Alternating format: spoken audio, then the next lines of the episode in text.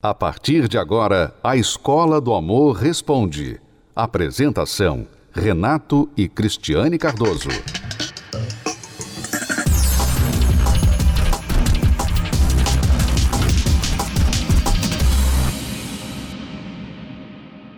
Nós estamos aqui para responder suas perguntas e ajudar aquelas pessoas que não mandaram nenhuma pergunta a se identificar também. Porque enquanto nós respondemos uma pessoa, diretamente, nós estamos respondendo a milhares de outras com o mesmo problema, um problema semelhante, né?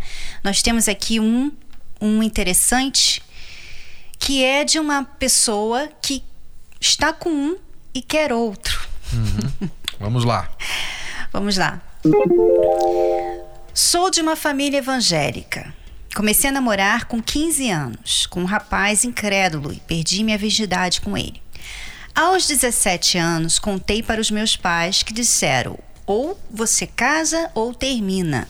Terminamos e ficamos sem contato por dois anos. Só um, uma ressalva aqui já. Ela faz questão de dizer que ela é de uma família evangélica, mas você vê que ter nascido numa família evangélica não garantiu que ela era evangélica. Né? Uhum. Aliás, não sei nem se a família era, mas Veja aqui que nem sempre os filhos seguem os caminhos dos pais. E nem todos os que dizem crer em Deus praticam os conceitos de Deus. Então, as pessoas, às vezes, elas pensam que ter uma religião, ter um, um rótulo de uma denominação, significa alguma coisa. E não significa nada, absolutamente nada diante de Deus. Você dizer eu sou evangélico, eu sou católico, eu sou isso, eu sou aquilo, eu sou espírito, isso não significa nada diante de Deus. O que significa alguma coisa diante de Deus é se você faz o que ele manda. É isso que significa. O resto é conversa para discutir na esquina. Uma outra coisa aqui nesse parágrafo ainda é que os pais disseram para ela ou você casa ou você termina, né? uhum. E essa sugestão, eu entendo por que, que eles deram esse ultimato, mas não funciona. Não funciona, né? Muitas pessoas pensam assim, não, vamos corrigir isso aqui fazendo ou a pessoa tem que casar com a outra que não está na época, né? Ou ela termina de uma vez. Tá. Ela vai terminar mas porque você mandou. Você, pai, você, mãe, mandou. Ou ela vai casar porque ela teve que casar. Então, nenhuma das duas opções são certas. Porque o problema não está nela ter perdido a virgindade e agora tem que casar, ou dela estar saindo com uma pessoa que ela não devia estar saindo. O problema está com ela. Está com a Kelly. A Kelly estava com problema. E os pais não viram, não foram sensíveis a isso e colocaram duas opções que ela teve que escolher uma e nenhuma das duas eram e corretas. Ela, e ela escolheu terminar e ficar sem contato com o rapaz por pelo menos dois anos, né? Segundo é. ela diz aqui.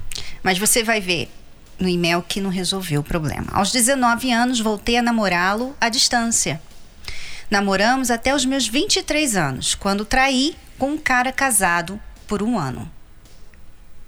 Você vê que a situação ficou pior do que era antes. Uhum. Hoje, não consigo ter relações sexuais com meu namorado, que já é noivo. Amo esse cara casado e tenho um desejo sexual muito forte por ele. Estou tentando romper com ele, mas não consigo.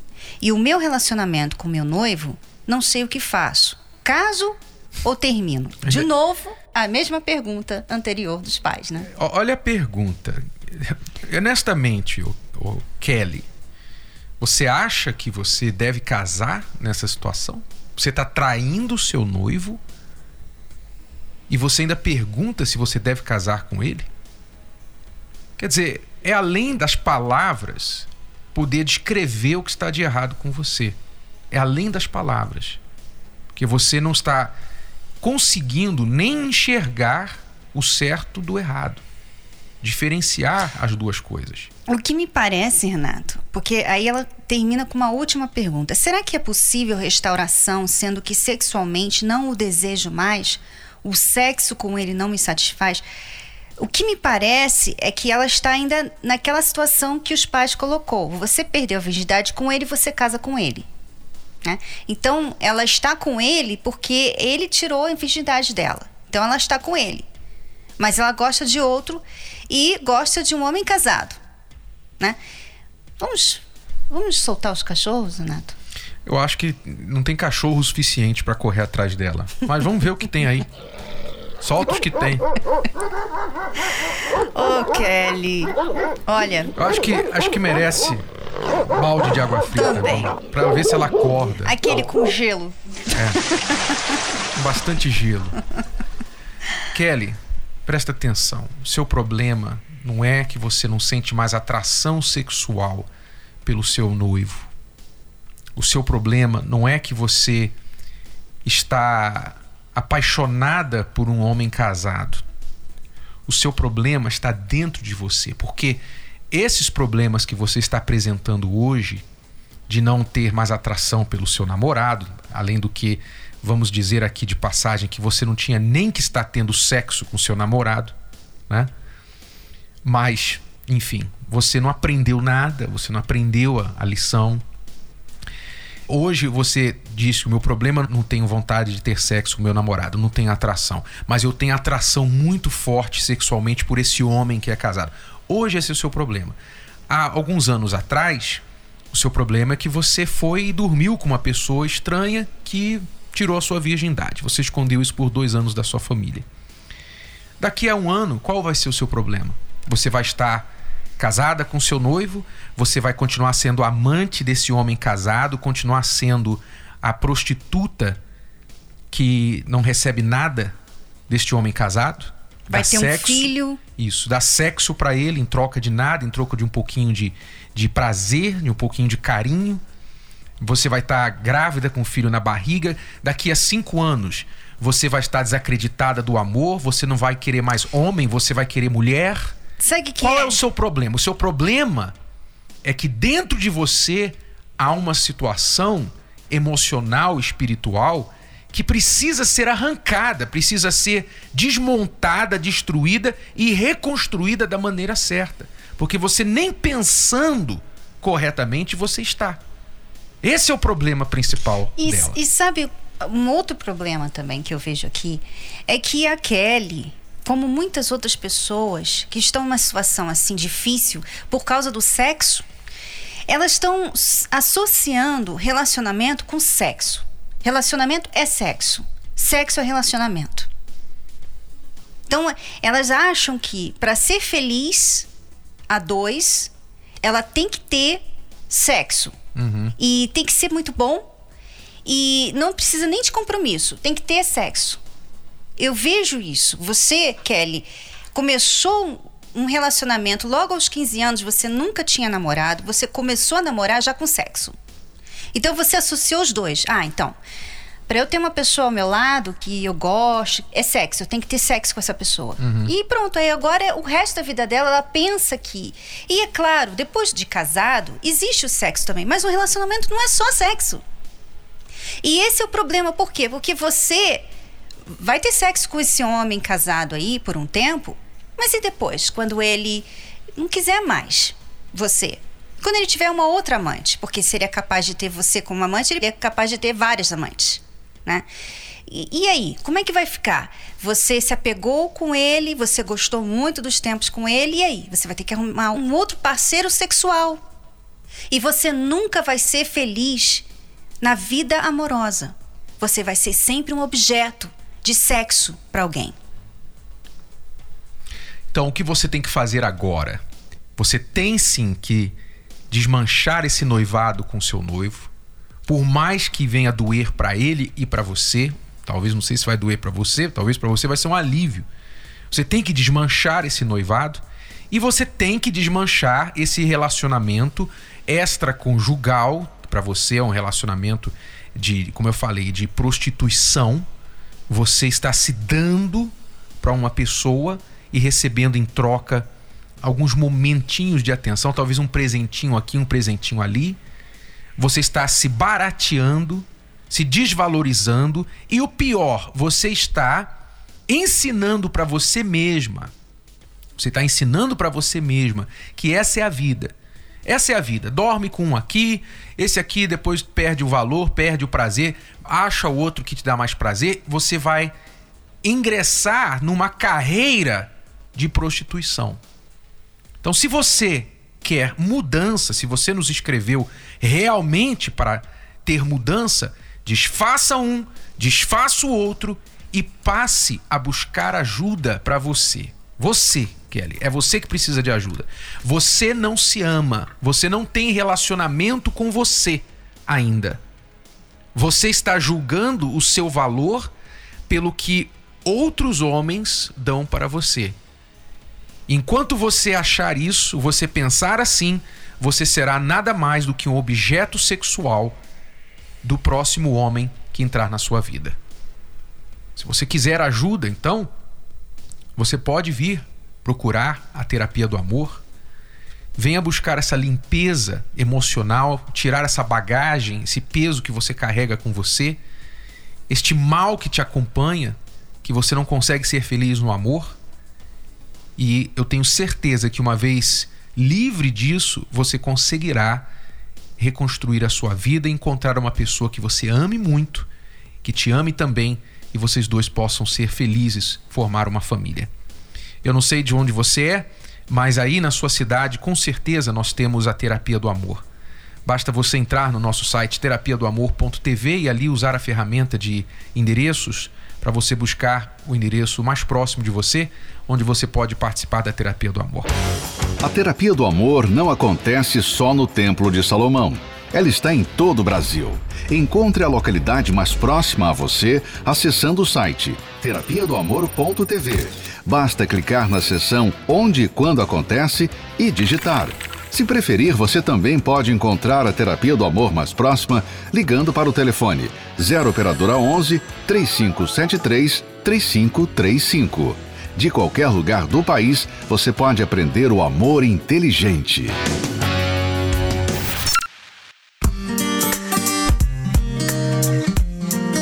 Eu conheci o Paulo com 16 anos e assim que a gente se conheceu, a gente começou a frequentar as palestras da terapia. E a gente estava tá indo bem tudo. E só que a gente ia na terapia somente para ouvir, a gente não colocava em prática aquilo que a gente ouvia. E nisso a gente vendo assim que a gente estava bem, tinha aquele amor todo, a gente parou de frequentar, falando que ah, não precisa. E aí começou as brigas, começou as desilusões, as mentiras, né, o desrespeito. Ele me escondia muitas coisas, então eu tentava pegar o celular dele, ele não deixava. Foi quando eu vi um, umas traições também pelo celular. E aí foi gradativamente uma, uma mudança radical que eu nunca tinha visto. Era muito influenciado né, pelas más amizades. Frequentava muitas baladas. Mesmo sendo muito novo, eu tinha um vício muito grande na bebida quando, para os 16 aos 17 anos, eu engravidei. Foi um baque, porque ela não tinha estrutura e nem tão pouco eu. Aí decidimos morar junto. Eu achando que as coisas iriam mudar, pioraram.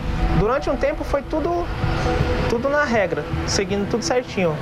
Depois, novamente, eu comecei a virar a cabeça. Eu era uma pessoa muito ciumenta, então eu meio que ficava sempre no pé, mandando mensagem, querendo saber dele, onde ele estava. Então eu era meio que obsessiva, né? E eu sentia sempre quando eu era assim, ele se afastava. Então eu tinha muito medo de perder ele, que ele era o sol do meu dia, né? Eu fazia dele meu tudo. Então eu me tornei uma pessoa meio chata, né? Aquela mulher melosa que ficava no pé sempre. A gente teve várias, vários idas e vindas. Aí a gente se separou e demos um tempo, né? Ele meio, aí ele teve que viajar e nisso que ele viajou, eu fiquei sozinha com a minha filha. E quando ele retornou, ele pediu uma segunda chance. E ela muito relutante, não, porque você já fez isso, você já falou que ia mudar e não mudou. Mas eu falei, não, dessa vez vai ser diferente, eu vou mudar, né? Eu sinto saudade de você, sinto saudade da minha família. E aí a gente tentou mais uma vez.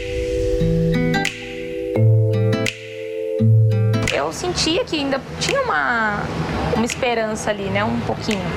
E aí a gente retornou e ficou bem durante um tempo. Aí eu engravidei de novo. Nesses nove meses de gestação, deixei ela sem um marido. Comecei a me envolver com várias mulheres, comecei a, a, a mentir, a beber e gastar tudo que tinha que não tinha. E foi aí que, que o que era para ser perfeito começou a estragar novamente. E aí que meio que as coisas se desmoronaram. E eu comecei a guardar uma raiva muito grande dele. Foi quando eu decidi que eu ia me vingar dele. foi quando eu comecei a me relacionar com outra pessoa. Então eu me envolvi com uma pessoa para tentar atingir ele. Então ele tentava pegar o meu celular, eu já não deixava. E numa dessas brigas, ele tentar pegar o meu celular, a gente começou a se agredir muito, a ponto de eu pegar uma faca para tentar me proteger dele. E aí, depois disso, a gente realmente viu que não, não tinha mais jeito, né? Nosso casamento já tinha naufragado. Foi quando eu me lembrei das palestras, né? Da terapia. E aí foi quando começou um processo para eu me curar daquela raiva que eu tava sentindo dele, aquela mágoa. E aí eu comecei a praticar, eu comecei a tirar de dentro de mim é, essa, esse orgulho, essa maldade que eu tinha. Eu queria mudar o meu interior, eu queria ser um novo Paulo. Foi um processo duro, né, de mudança. Porque de fato tinha que haver a mudança tanto nela quanto em mim. Foi um processo bem doloroso, bem difícil, mas quando eu percebi que eu já estava bem, eu já não. Eu via que eu estava bem. Falei, não, agora eu vou lutar pelo nosso casamento. E a gente seguiu, seguiu tudo a, reta, a, a risca, né? E aí a gente começou a se aproximar novamente. Eu não só vi a mudança, né? Não como uma promessa que ele já tinha feito antes de, ah, eu vou mudar. Mas eu vi aquela mudança acontecer. Ele ficou mais próximo, mais carinhoso. Ele já não tinha nada de esconder. Tudo que ele tinha para falar, ele falou. Não teve mais nada de mentira, de esconder. Então foi, foi essa mudança que a gente mais viu nítida assim. É, depois que a gente percebeu que a gente já estava bem, que nosso casamento já estava totalmente transformado, a gente decidiu dar um, um recomeço, né? De, de, apresentar no, o nosso casamento na celebração. E o celebrante estava ali falando tudo, a gente olhou para trás, passou um filme na, na minha cabeça, né? Poxa, tudo que a gente passou, olha onde a gente chegou agora. Realmente tem, tem, tem a mudança, realmente tem um recomeço. Nosso relacionamento hoje é baseado em confiança, né? Companheirismo. Hoje a amizade que, que, eu, que eu procurava lá fora, eu encontrei nela. Tudo que eu passei foi como se tivesse apagado. Não tem mentira, não tem as brigas que a gente tinha, agressão, não existe mais isso. Então tem essa, realmente uma paz na nossa casa. Aquela força que a gente precisava, hoje a gente tem. Uma família feliz, de verdade. Acompanhe 10 razões para fazer a terapia do amor. 1. Um, se curar das feridas de relacionamentos passados. 2. Aprender o amor inteligente. 3. Se preparar antes de namorar. 4. Saber escolher alguém compatível. 5. Desbancar os mitos de relacionamentos. 6 reconquistar um amor perdido. 7. Aprender a se valorizar. 8. Restaurar um casamento em crise. 9. Se tornar um marido, uma esposa melhor. 10. Blindar seu relacionamento. Terapia do Amor. Toda quinta-feira às 10 da manhã, às 15 e às 20 horas no Templo de Salomão. Avenida Celso Garcia, 605 Braz. Para mais locais e endereços, acesse terapia do amor.tv ou ligue para 0 operadora 11 3573 3535.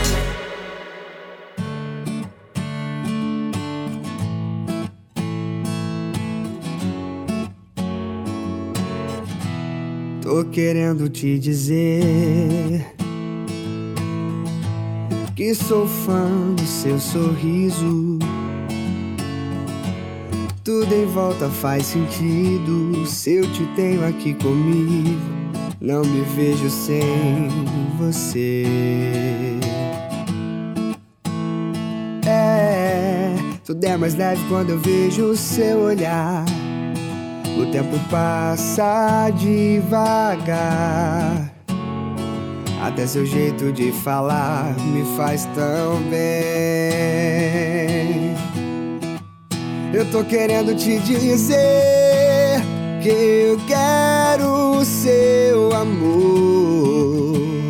Que a vida tem mais cor.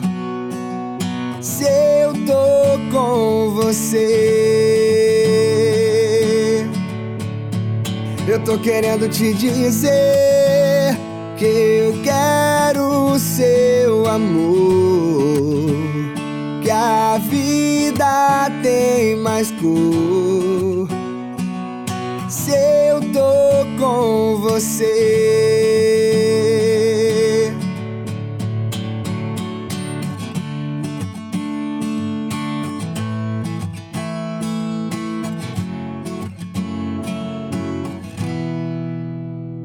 É, tudo é mais leve quando eu vejo seu olhar. O tempo passa devagar. Até seu jeito de falar me faz tão bem. Eu tô querendo te dizer que eu quero o seu amor. Que a vida tem mais cor. Se eu tô com você. Eu tô querendo te dizer que eu quero o seu amor. Que a vida tem mais cor. Se eu tô com você. Eu tô querendo te dizer.